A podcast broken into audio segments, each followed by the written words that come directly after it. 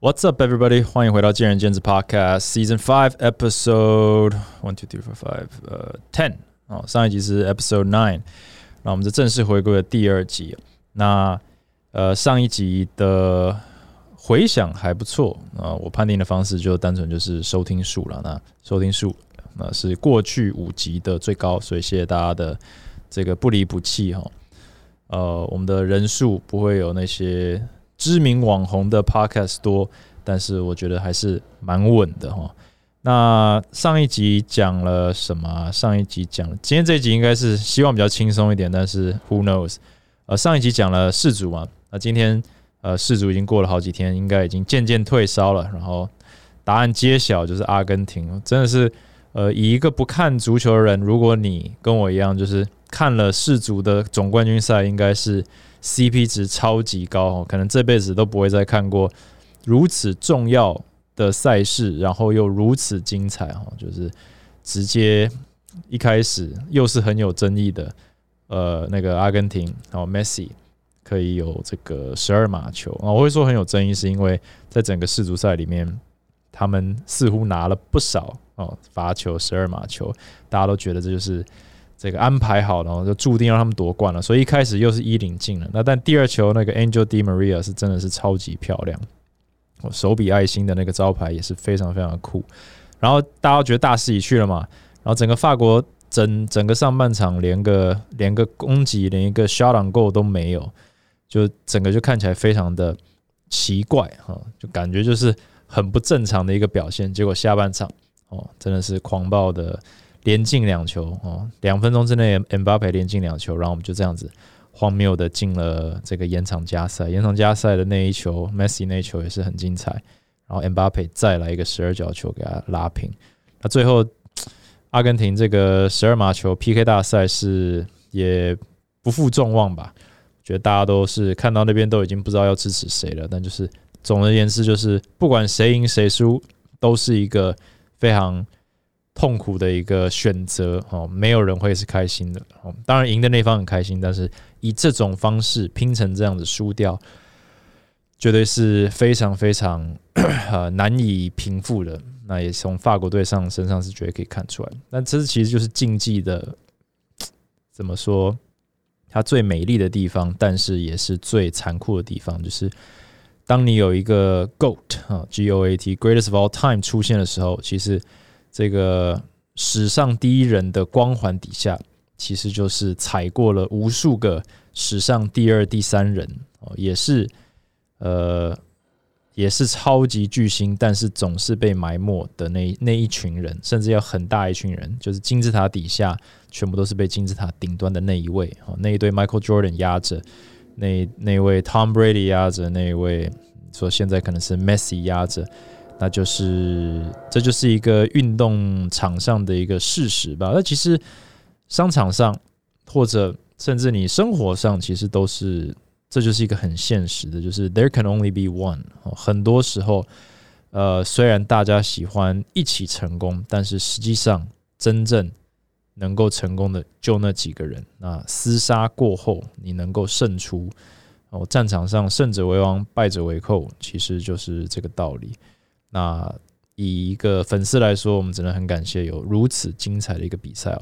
然后我上一上一集好像有预测比分，然后好像预测对了，好像预测了二比二哦。我还没有回去听，但呃，有没有人可以帮我确认一下，我是不是神预测了这个比分？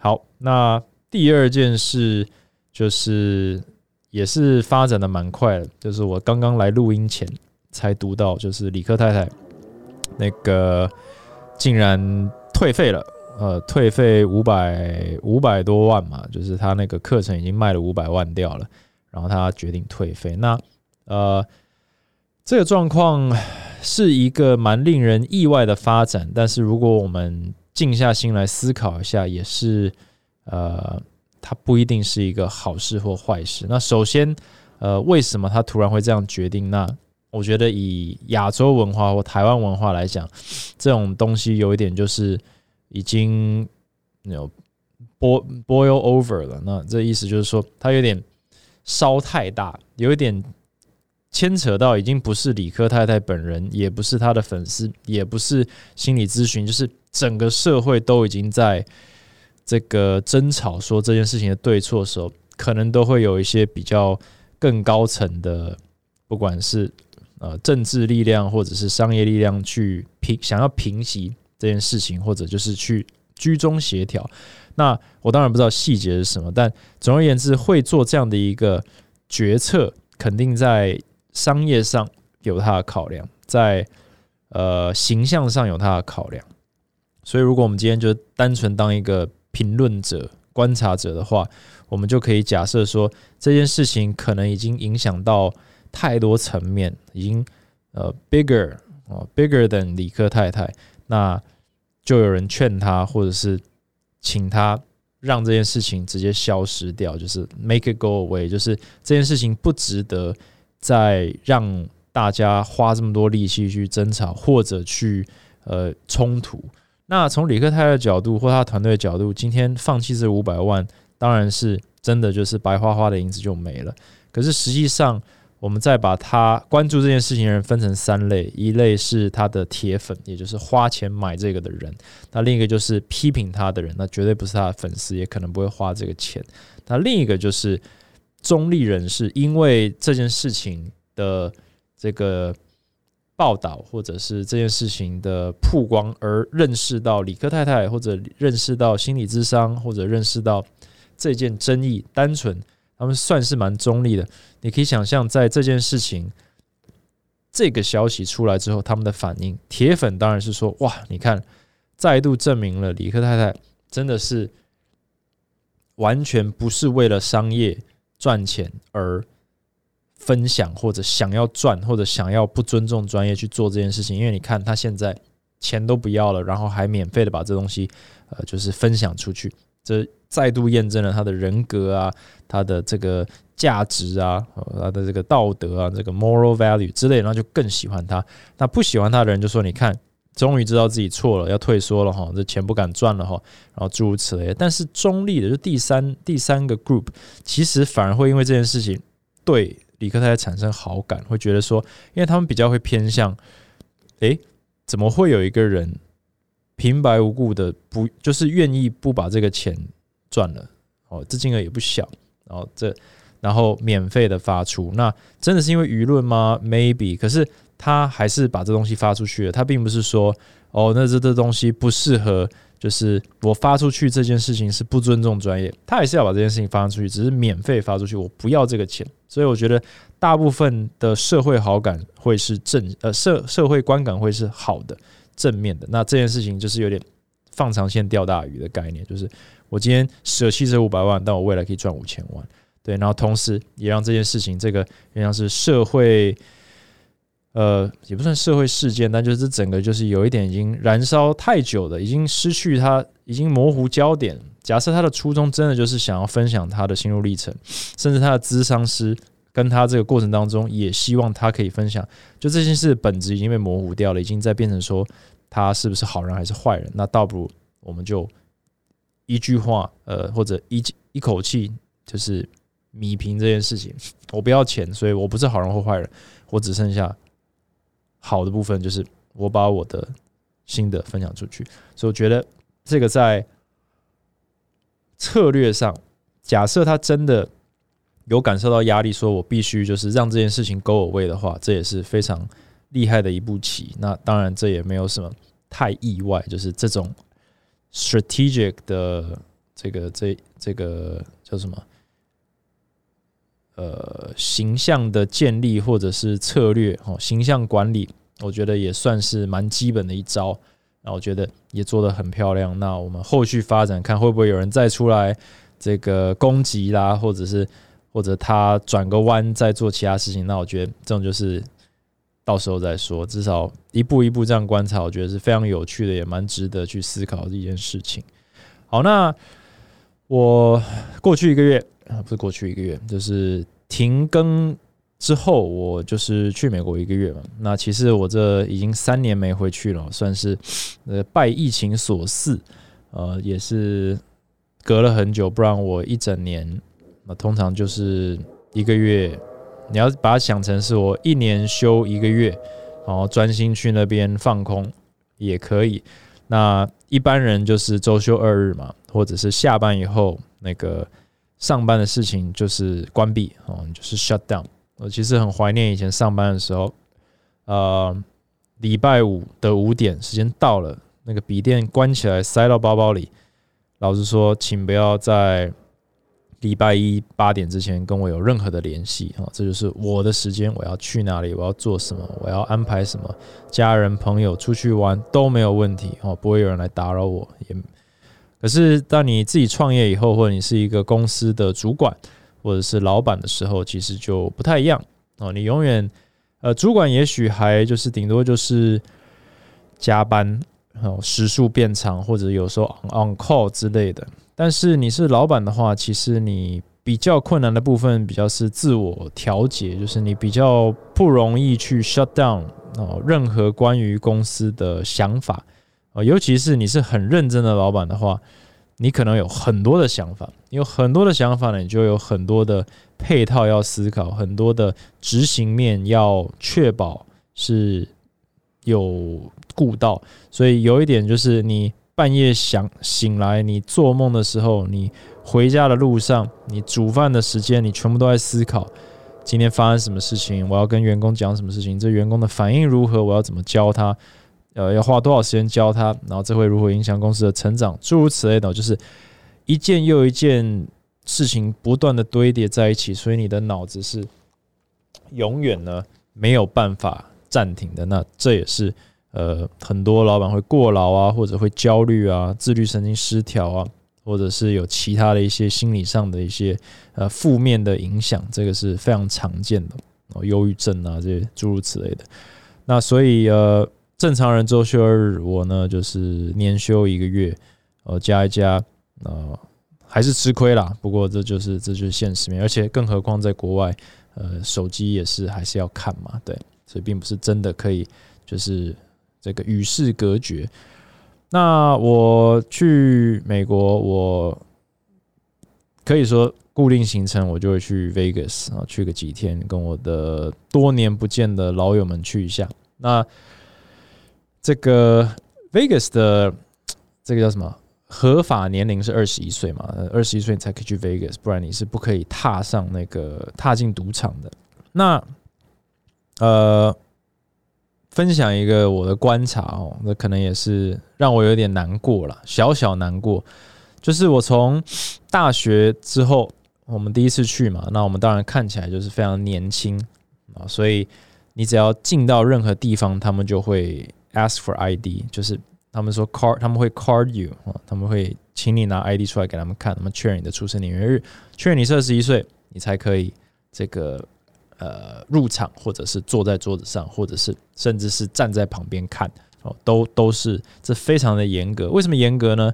因为嗯，荷官或者是他们的工作人员，呃，是可以 get in a lot of trouble。假设今天呃你是未成年，然后你站在桌子旁边看，甚至坐在桌子上，甚至真的在玩，然后有那个可能那个应该叫 Department of Gambling 吧？是 DOG 吗？反正就是，比如说 Nevada，哦，那个内华达州，就是 Vegas 所属那个州，他们有那个可能赌博管理局，我随便取一个名字，路过或者是抽检，然后就说：“哎，Sir，你你你几岁？”然后他们发现说：“哎，你未成年。”哦，那那这时候那个荷官很可能就直接被开除，或者那边的负责的那个那个主管很可能就 get in a lot of trouble。所以他们对这件对这件事情从荷官。开始是非常非常的谨慎，因为他整个生计可能都可能会葬送在一个那个那个臭小孩身上。假设你就溜进去，然后怎样怎样，然后不知道为什么就就可以没有被 ID，然后就坐在桌上，然后玩了一把牌，然后被查出来哦，那他。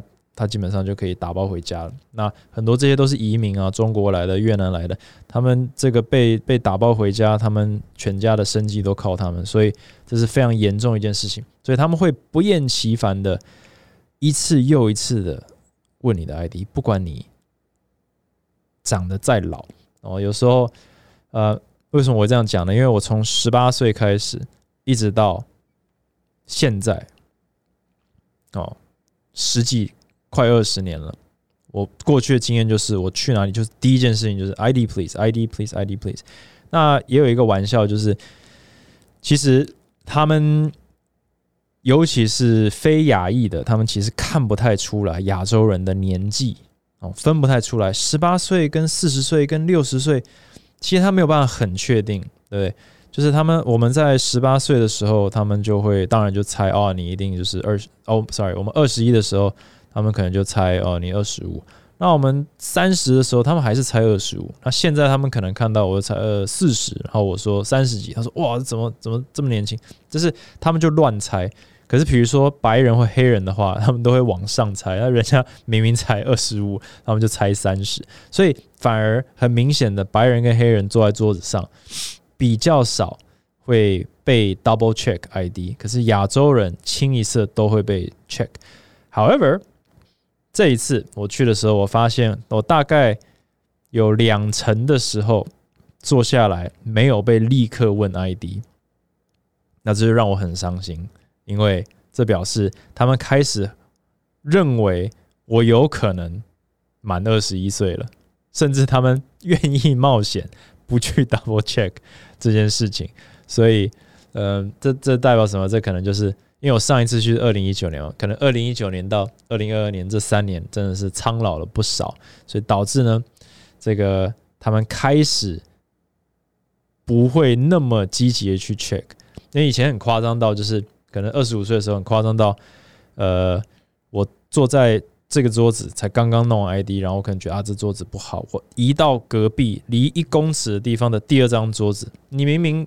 眼睛瞄过来，又知道我是从那个桌子走过来的。我一坐下来，那个荷官就说 “ID”，给 ID，我就说呃，you know，I just moved over from the the next table。他说 “Sorry”，就还是要看，因为他要自己亲眼看到，他不要，他不信任他另一边他的隔壁同事的眼睛，他要眼见为凭。为什么？因为非常的重要，非常的小心。所以当他不开始 card 你的时候，他已经愿意赌上他的性命了，赌你是超过二十一岁。所以这时候你就知道你已经离二十一岁有点远了。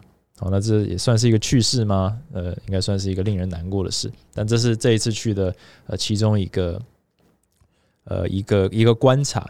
但另一个角度就是，如果我们不要单纯那么敷衍说哦，你看起来很老，我觉得这也是呃这个 Vegas 或者是说。赌场的训练里面，其实有很大一个成分就是观察人，因为你要观察可疑的行为，对你可疑人士可能是来来这个做这个 cheating 的哦，就是一些想要做诈赌的，或者是一些小朋友想要溜进来，那各式各样的花招都有，所以在认人或者是判断他的整体这个肢体语言跟表情跟。这个年纪的时候，很他们其实这方面的培训或能力，我觉得应该是有一定程度的。那当你展现自信，他们观察到；假装有自信，观察得到；呃，害怕被问什么问题，他们也观察到。那总而言之，就是当他们看到一个人，他们为什么会认为你老或年轻？其实不一定是你长的样子，也可能是你的穿着。可能是你的行为举止，可能是你讲话的方式，可能是你的语气。可是整体而言，你会发现，就是越比如说很成功的人，他的自信，或者是有一些人他有所谓的书香气息哦，书生的那种感觉，或者是说呃有一点那种乳臭未干，或者是涉世未深的那种那种青涩感。为什么我们可以看出这个差别？他一句话都还没讲，他什么事都还没做，他一出现在你的余光里面。你可能就有这种感觉。其实要能够判断这个东西，其实一方面是呃对方投射出来的这个这个 image，但其实也你个人也是你个人的经验有没有办法去判断这件事情？那呃，我认为就是当你是呃比较有社会历练的人，这一方面的敏感度就变很高嘛。所以呃，就像身为一个教练，一个学生走进来，你可以从他的穿着、他走路的方式。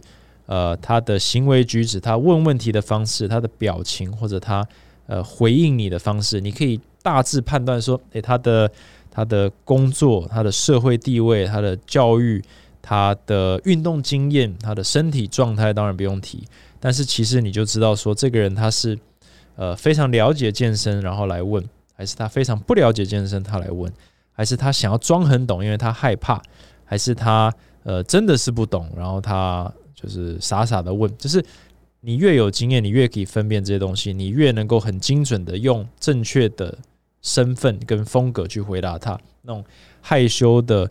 不敢问问题的，你就会比较这个比较体贴一点，那你比较不会让他觉得不可以问，也比较温柔一点。那装懂的人，你可能会稍微比较直接一点，去呃柔性的破解他的一些迷思。就他可能说：“哦，我有我知道这个这个证照，这个很厉害很棒，我我我有看过。”但其实你一听就知道，他根本不知道他在讲什么时候，你可以很柔性的跟他。化解这个尴尬，就是说，哎，这证照怎么样也很棒，然后怎么怎么，但是你知道那不是重点，那只是他的一个保护色，所以你可以轻轻的把这个撇开，然后再去问他到底想要知道什么。那这时候他可能就会放下心防，去跟你讨论他真正的需求，而不是在你面前假装很懂，怕你骗他。那这种客户，呃呃，你你接触的越多，你观察越多，你讲话就越到位啊。其实。你也可以，这就是一种呃同样的能力的一种呈现哦。人家可以看出来你几岁的这一件事情，其实就跟你能不能看出这个客户会买课哦，几乎是一样的一种呃一种能力吧。所以当别人能够看出我几岁，我会去呃反反思呃反思，说我透露了什么，或者他他有什么能力。那我会反思说，那我能不能判定这件事情？我能不能够判断说，这个人他的心理状态是什么？他在想什么？他需要什么？哦，诸如此类的部分。那其实这个呃，也是我呃最近嘛，或者是这一年来，我觉得教练蛮缺乏的一个东西。那我所谓缺乏，并不是说大家不会，而是说呃，我发现了一个现象，就是。在疫情之后，这个很明显的，大家都有感受到嘛，这个市场变得比较缩水。呃，不一定是客户变少了，因为运动的人口一定有在恢复，而且这个就是运动人口一定会变多，这也不用讲，就是大家的运动习惯、运动观念就是一定会越来越好，所以想要运动人一定越来越多。可是为什么大家都觉得客户越来越少呢？一方面是竞争变多嘛，那另一方面就是你遇不到。对，以前这可能十条街有一家健身房，现在十条街有十家健身房，所以以前你开一家健身房可以吃到十条街的客户，现在每一个健身房只能吃掉一条街的客户，对不对？以前我们在永和吗？可能很早期我们在永和一家店，我们可能有新竹来上课的，天母淡水来上课的，我们有。那种从台中上来上课的，但是现在我们下一条街就有两个健身房，根本不可能。当然不要说不可能，但是几率上来说，真的会有人从苗栗来上课吗？以前很合理，因为我们是方圆百里之内好了，哦，讲夸张点，呃，比较好的选择的话，那你就会来。但现在不管你这个你优于别人多少，便利性有点。实在太便利了，就在我家楼下，我怎么可能搭一小时捷运去找你呢？对？除非你就是这个，你知道，cream of the crop 哦，cream de la cream。可是就不是嘛，就是钱呐、时间呐，衡量一下，哎，其实大家就变成越来越区域性的，尤其台湾或者亚洲，就是这么这么这么紧绷的一种居住环境，不像在美国到处开车，所以既然我都要开十分钟，那我开二十分钟。去找你，因为你比较好，我觉得值得。反正我都得开离家门了。可这边的话，就是我家门口就这个，我捷运站出来就是有一家，我实在想不到非常非常强烈原因，我需要搭到另一条线上去找你。Unless 你真的非常的棒，所以这个就让大家感觉到说，哇，生意好难做，学生好难找。那当然，网红或者是这个声量够高了，例如李克太太这种，他是可以。它可以打破这个 physical 的界限，就是物理界限哈，就是距离的界限。它可以从线上去吸收到目光，然后因此而维持一定程度的声量跟客户量。那这个是大部分大部分人都做不到的事情。所以这时候，如果你问很多的教练，你现在的当务之急是什么？身为教练，他们会说：“我觉得我需要让自己曝光更多。简单来说，就是我需要专注在自我行销。好，就是我需要让更多人知道我。那我觉得这是一个很合理的结论，可是我觉得是一个很错误的结论。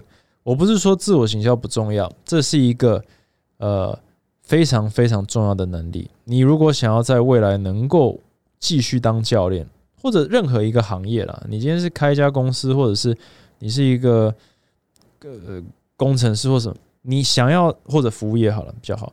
你像在服务业里面，你想要有不断有客户来找你，你一定要能够被看到。所以这是为什么广告生意很大啦，脸书、Google 这些都一定要下广告，你才可以跟别人打平。甚至是你看那些网红 IG 上广告也是不断的下嘛，民营也是不断的做嘛。为什么要维持曝光率？这个就是生存之道，而且是竞争的非常有利的一个嗯一个能力。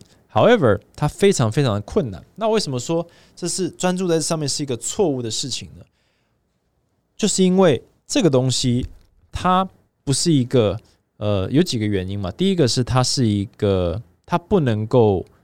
立刻奏效哦！首先，你就算做得到，也不是一天两天就可以发酵的事情。如果你你是用正确的方式在自我形象，你可能也要花半年、一年、两年去累积足够的声量。你看有多少的所谓的 YouTuber 或者是网红或者是名人，他们是可能累积了多少能量，然后某一天爆红之类的，然后终于哦。跳上台面，然后留在上面。可他之前的努力可能是好多好多年的堆积，所以你现在开始，就算你已经是用百分之百正确的方式在做自我行销，你可能也要好几年以后才会真的获得它的成果的果实。所以简单来说，远水救不了近火。所以你要不要？你想要投入这么大量的时间在投资吗？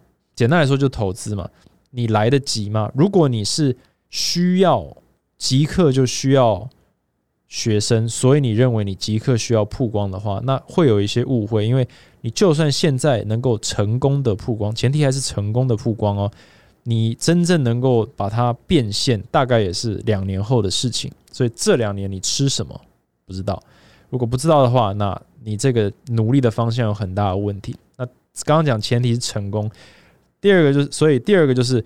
你要怎么成功？你今天需要投入非常多的研究时间去找方向、去找定位、去找 TA，还要提升自己的软硬实力，不管是剪辑、呃沟通、呃这个摄影、文字啊、文笔哦、口才都要有全面的提升，甚至有片面的提升，你才可以把那个片面的呈现出来，然后去成功的经营两年以后，然后变现。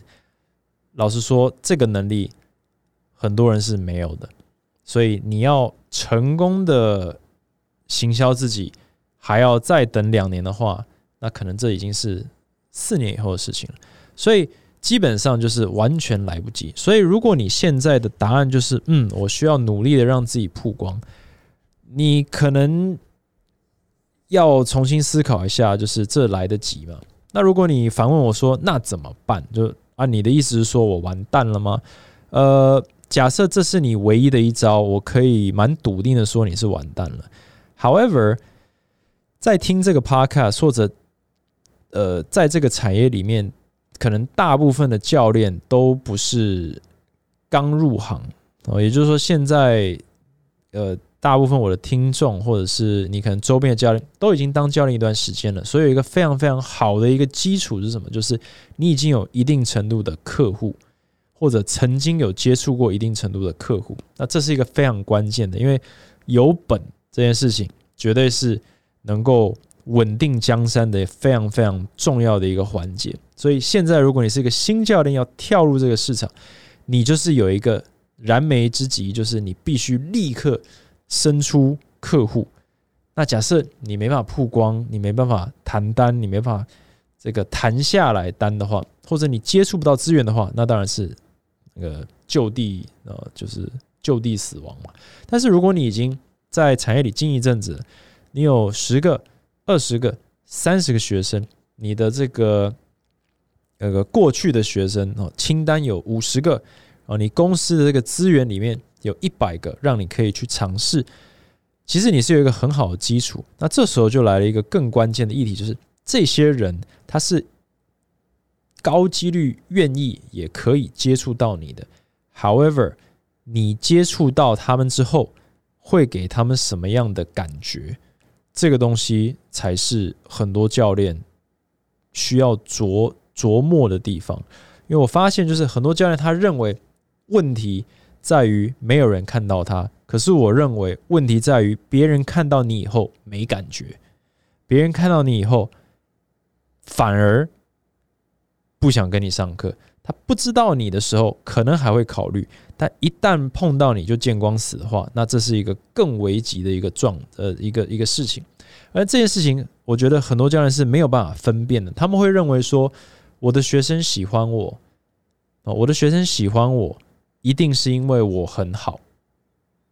可是你要想，假设这个学生只认识你，他可能就是将就一下嘛。可是假设有一天他遇到了另一个教练，他有的比较的时候，他会不会还是喜欢你呢？你得去扪心自问这个，因为这是一个我觉得，诶，年资可能两两年以内的比较容易产生的一个盲点，就是我的学生都有在跟我上课或都有续约，那他们应该蛮喜欢我的。那会不会只是他们不知道其他人更好呢？你能不能够真的告诉自己说，他们会喜欢我是因为我比较好，我带给他们的东西一定比别人好，而不是单纯一句我带给他们东西应该不错。因为无从比较的时候，学生是可以接受的，但如果有的比较有的选的时候呢，他们还会接受你吗？你应该要去担心这件事情，因为去思考这个议题会逼你去反省，说你到底你的客户经营是好还是不好，你的沟通模式是好的还是有缺陷的？因为很多的客户其实也是人之常情，我找到一个我可以接受的东西，我就先就先这样，我不会，大部分人不会不断不断的。这个求好心切，好还要更好，找到好教练，我还要再骑驴找马找更好的。就一般人是不会这样，因为健身并不是他人生中最重要的那个环节，所以他会用呃，这个他会有一个上限，就是他愿意花在健身上面的心力会有个上限。那你运气很好。他这个上限用完的时候，他遇到了你，选择了你，然后也可以接受你带给他的整体的这个服务。